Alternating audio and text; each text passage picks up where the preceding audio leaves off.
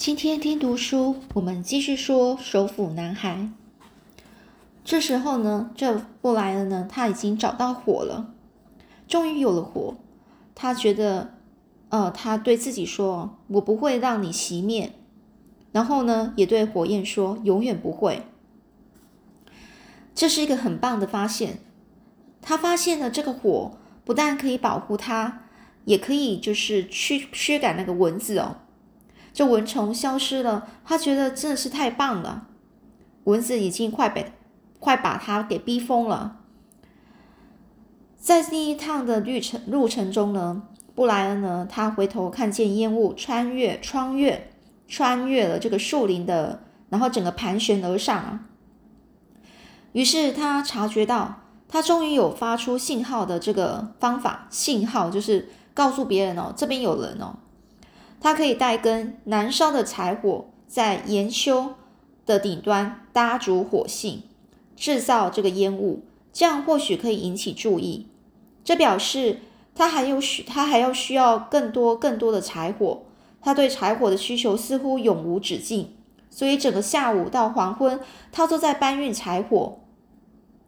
天黑后，再度准备过夜的他，在火堆旁。整个镇安顿下来，吃完剩下的树莓，身旁还有一叠可随时添加的短柴火。经过一天的劳动后，他的腿不再僵硬，但是仍然有点痛。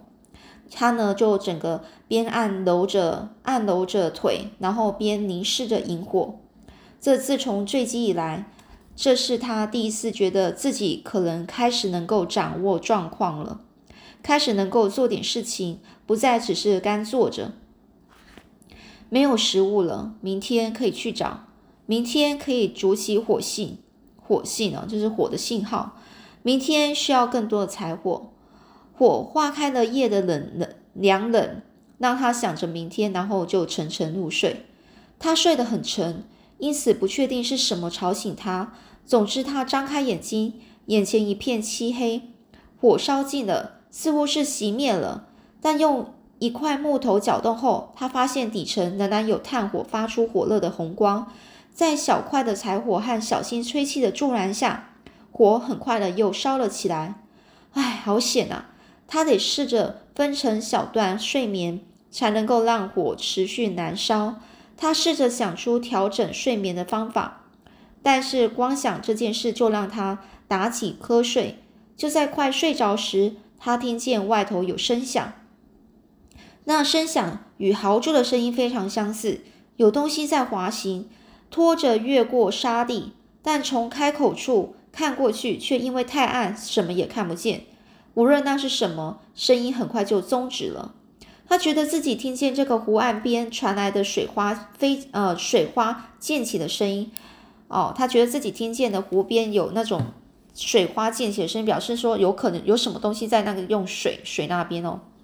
不过他现在有火，也有充足的柴薪，柴薪就是那些木头木材，因此呢，不像前一晚那么焦虑。他打着瞌睡，又睡着了一阵之后，在破晓的辉光中再度醒来。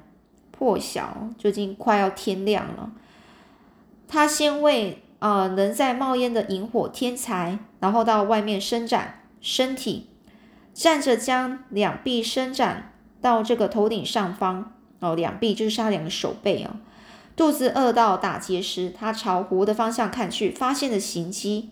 那行迹相当古怪，中央一条主线，两侧带着爪痕，从湖里延伸到呃一个小沙堆，然后又回到湖中。他走过去，在旁边蹲下研究了起来，想了解到底是怎么一回事。这行迹的制造者中央有某种可拖曳的平底平坦的底部，而负责推进的显然是两侧突出的腿。从这个湖泊上上岸，整个拖曳到小沙堆，再返回水中，是某种水生动物上岸到沙地来做什么呢？来做跟沙有关的事，来玩耍堆沙堆。这布莱恩他笑了，真是个城市小子啊！他想，哦，你这个城市小子用着城市的模式思考。他在脑海里呢就创造了一个照应自我的镜子，看见自己既有的德性。带着城市模式的城市小子坐在沙地上，想要解读沙地上的行迹，却无法知道、无法理解，为何会有野生动物要要从这个水中爬到这个沙地上玩耍呢？不是这样，动物不会这么做，他们不会这样浪费时间。他一定是为了某种理由、某个好理由才会从水里上岸。这个动物它必须。是这样的一个好理由啊，所以呢，他在想，布莱恩他在想，必须设法了解那个理由，他必须有所转变，才能够完全去了解，否则无法弄懂啊。这个动物为了某种理由从水里上岸，而这个理由，他蹲着开始想，这个理由一定是跟沙堆有关。他伸手轻轻拂去沙堆的顶端，却只看到湿的沙，湿的沙子。可是这一定有什么理由？他继续小心的趴挖着，开始爬，开始挖，直到挖到大概四寸深时，湿冷的沙中出现了一个小穴室，里面有好多蛋，桌球大小，近乎浑圆的蛋。当下他就笑了出来，因为他明白了，是乌龟。他曾在电视上看过一个节目，内容介绍海龟上岸的，上岸到海滩，将卵。将卵呢，整个产在这个沙堆中。淡水湖龟中一定有习性相似的物种，可能是鳄龟。他听说过鳄龟，它们的体型比较大。他想，晚上听到那个吵醒他的声响，一定是鳄龟、鳄鱼的那个鳄鳄龟上岸。他一定在那个时候上岸来下蛋。食物，这不仅是蛋，不仅是芝士，这比任何东西都重要，因为这是食物啊。布莱恩看着蛋。胃也跟着紧缩、翻搅，发生声响，仿佛他的胃是别人的，或者他的胃长眼睛似的看到了蛋，因而强烈要求食物。饥饿感始终存在，缺乏食物时，他受到了抑制而潜潜伏。哦，到有了蛋，想吃的欲望尖尖声叫喊着，也就是说，他缺乏食物的时候，他的控制啊，呃，受到抑郁而潜伏。哦，也就是说，他是非常的饿，然后，但是他缺乏食物的时候，他就是很很要非常努力的控制，很难去抑制自己想吃的欲望，整个身体对这个食物的渴望强烈到连呼吸都加速了。他把手呢伸进了巢中，将蛋一个一个取出，总共十七颗，颗颗圆。浑圆如球，白白净净。它们具有革质外壳，哦，革质啊，就是有一点，可能是有一点厚度，受到挤压时会下陷，而不是破掉。哦，有可能软软的，像皮革那种感觉。这布莱恩呢，就把蛋放在这个沙地上堆成金字塔。他从来不曾感感觉如此富有。突然间，他意会到，他不知道要怎么吃这些蛋。他有火，但无法烹煮，烹煮就是没办法煮，因为没有容器。他从来没想过要吃生蛋。布莱恩有个名叫卡特的叔叔，是爸爸的兄弟。早上呢，他总是把蛋放进牛奶里喝掉。布莱恩呢，曾亲眼看见他这样做过一次。当鼻涕般的蛋白一口气从杯子滑进的鼠鼠嘴里，又流进喉咙时，布莱恩差点把所有吃下的东西全部都吐了出来。可是随着胃越来越贴近背脊，他也越来越不挑剔了。世界上也有吃蚱蜢和蚂蚁的原住民，他们都能吃虫了，他也能生吞一颗蛋。于是呢，他就拿起一颗蛋，设法打破蛋壳，却发现蛋壳出奇的坚硬啊，坚韧啊，坚韧什么？就是很难击破。最后，他用手手斧。削尖了一颗细棒，哦，然后呢，以然后在这个蛋壳上戳了个洞，然后用手指把洞挖大，往里面看，不过是一颗蛋，有深黄色的蛋黄，而蛋白没有他想象中的多，不过是一颗蛋，是食物啊，不过是一颗非吃不可的蛋啊，生的，生的，就是没有煮过的。他望向这个湖面，把蛋举到嘴巴。边哦，然后闭上眼睛，边吸边挤着蛋，然后以最快的速度吞下去。那是一种滑腻、几乎油腻的味道，但是仍然是蛋。他的喉咙啊，反射性的去反吐作呕的动作，整个身体呢也跟着抽搐抖动。但是他的胃接受了，留住它，并要求再来一些。第二颗蛋就容易多了，第三颗第三颗呢毫无困难，顺口就滑了进去。他总共吃了六颗蛋，而且呢一口气一口气吃光全部，还是觉得不饱。但内心有个声音要他暂停，留下其余的蛋。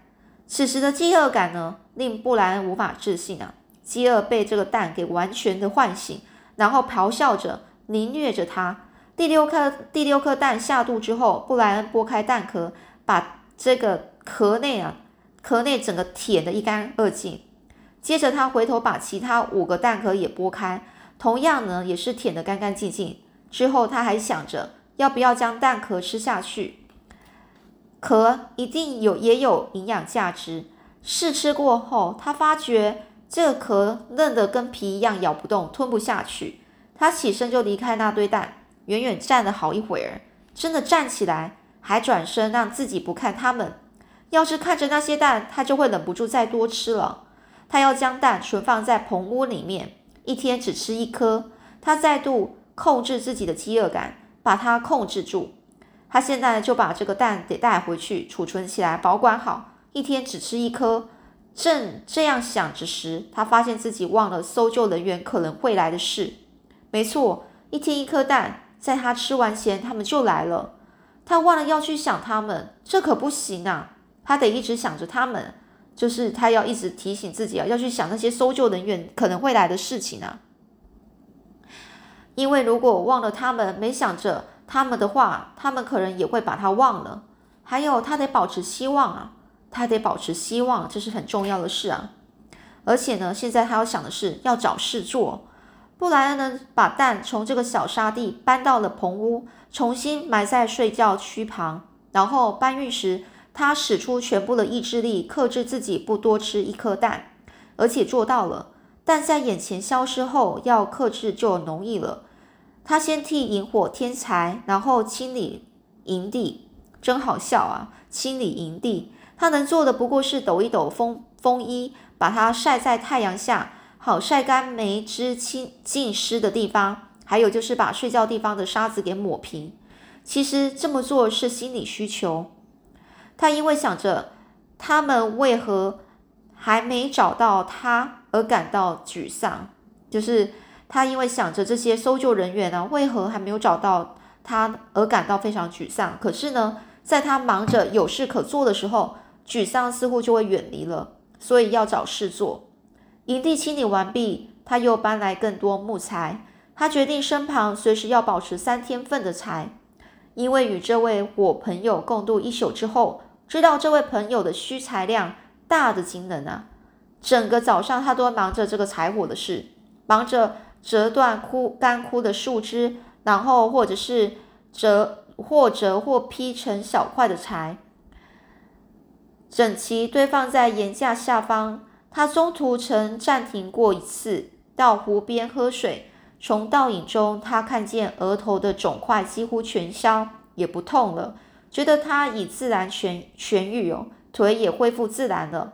不过，这个插翅的部分留下了几个排列或小心形的凹洞。当他站在湖边检视自己时，注意到自己的身体也有了变化。这布莱恩啊，他一向是不胖，但一直有点过重，因为腰带上方的两侧有有赘肉，那些赘肉已经全部消失了。腹部也因为饥饿而内陷，太阳把它晒到超过晒伤的程度，所以也晒黑了。脸也因为萤火烟熏烤而变得像皮革。或许变化最大的不是身体，而是心理，或者说是他的呃整个呃整个。呃，蜕变的过程哦，整个蜕变的过程啊，这就在讲他的蜕变过程，就他整个呢成长了。我已不同于往日，我看的、听的方式都不同了。他不知道这这一项改变始于何时哦，什么时候开始的？但它确实发生了。现在一个声音传来时，他不只是听见，还能够领会那个声音呢。领会就是想那个声音呢，去知道那是什么声音。他会转身注视，注视断裂的树枝或者是流动的空气，并认识那个声音，仿佛他的心神能够随着声波回到声音的源头，察觉自己听到声音前，他已经知道那是什么声音了。看见东西时，无论是树丛里挥动翅膀的鸟，或是水面的涟漪，他是真正看见那事物，而不再像在都市里那样只是注意到而已。现在他会看到整体，看见整个翅膀、羽毛，看见羽毛的颜色，看见树丛，看见树丛叶子的大小、形状、颜色。他会看见光线在水面的涟漪上游移着，哦，在那边移动哦。看见风吹皱出涟漪，涟漪哦，就一圈一圈的那个水面上一圈一圈的。看见风从哪里来，让这个涟漪呀就移动啊。风从哪里来，然后那个水面上那个一圈一圈的那种叫涟漪哦，它它就会跟着滑动移动。这些都不是布莱恩过去拥有的，但现在已成为布莱恩的一部分。这一部分变化了，成长了，他的心神和他的身体。两者互相融合，形成一种他也不了解的连接。当他的耳朵听见声音或眼睛看到景象时，他的心神随即掌控了他的身体。他会不假思索地转头面对那个声音或景象，采取行动，准备应对。要找事做。完成堆柴的工作后，他决定把火信准备好，火呃发些火的信息哦。他就爬到这个岩丘的顶部。这里是构成棚屋上方悬崖的位置。这个布莱恩呢很高兴，那儿有有一片啊又大又平的石块区，还要更多柴火。他打从心里在想着，他返回这个树木倒卧区，找到更多的枯枝，搬到这个岩丘上，直到这个柴火足以升起大型的萤火。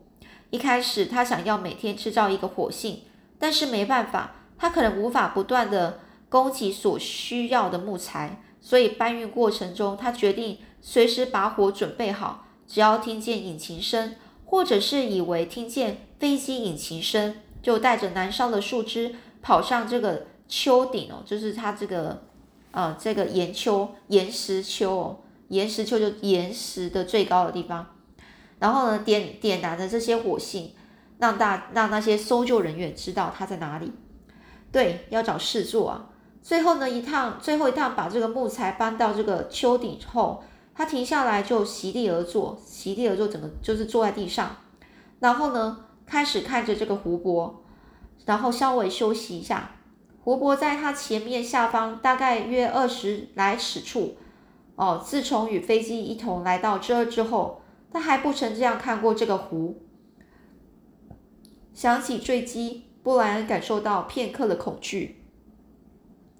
有股使有一种使呼吸紧迫的惊惶哦，害怕、惊讶。但是那一刻过去后，很快就会被这美丽的景致给吸引了。不可思议的美景，美得不像真的。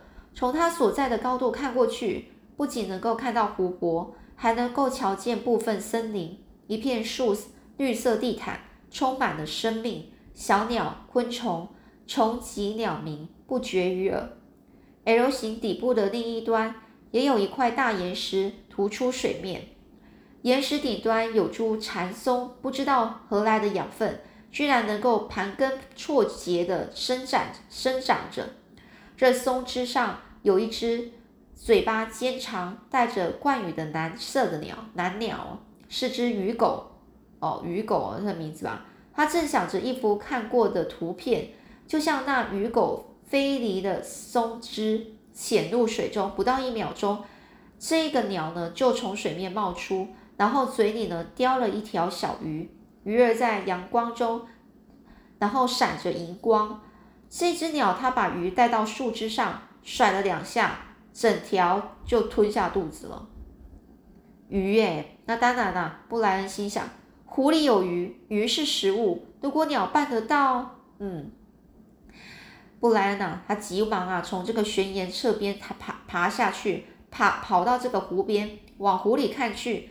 不知道为何，他从来没有想过要看进水里，只看到湖面啊，因为阳光会反射到眼睛里。他走到了侧边，脱掉鞋子，整个涉水走了十五尺，十五尺远，然后他转身站定，背向太阳，再次研究着湖水。他看了一会儿呢，发觉湖中充满了形形色色的生命，小鱼到处游动，有些细长，有些圆胖，多数是体长三到四寸。有些大一点，还有很多较小的鱼。侧边有一片泥沼区，延伸至深水区。他看见那里有一些空蚌壳，所以这里一定有，就是蛤蚌。就在他在看着观望的同时呢，一只形似小龙虾的淡水，嗯，淡水虾呢，自一只一只空蚌壳现身，爬向另外一个蚌壳，用爪子。挖着找食物。